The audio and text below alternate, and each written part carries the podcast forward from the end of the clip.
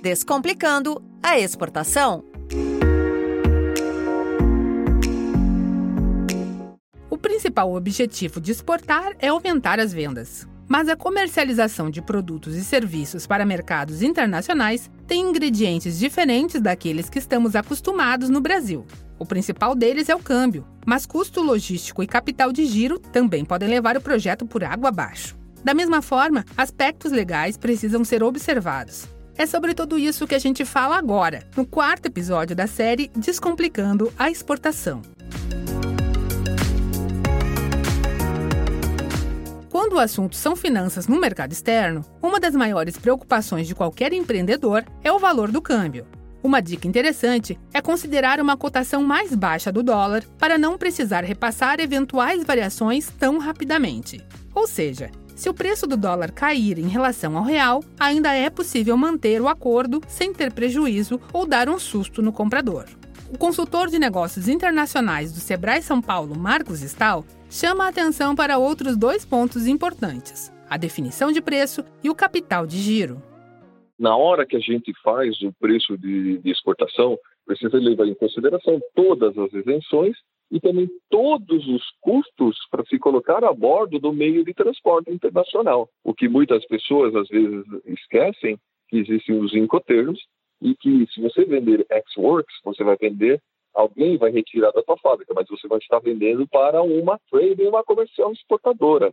Então, quem vai arcar com todos os custos e levar até o porto, aeroporto, fronteira e colocar a bordo do meio de transporte internacional é a trade. Então, o seu preço é só o custo do teu produto e a tua margem. Agora, se você vai colocar a bordo do navio, vai fazer todos os custos da, da cadeia de colocar a bordo do navio.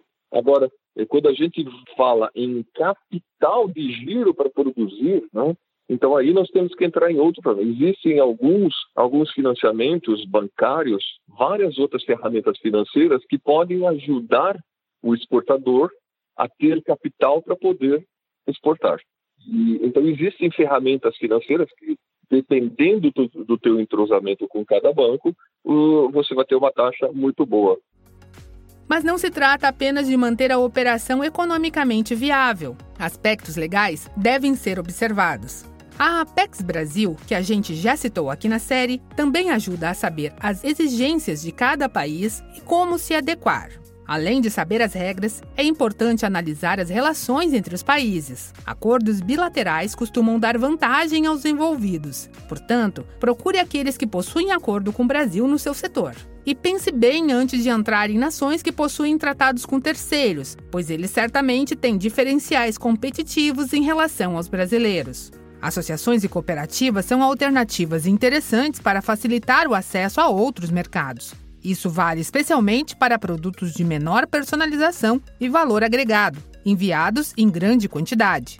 No quinto e último episódio, a gente fala sobre o programa do Sebrae que ajuda empreendedores no processo de exportação.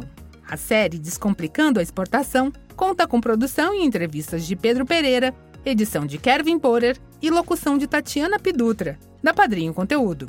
Até a próxima! Descomplicando a exportação.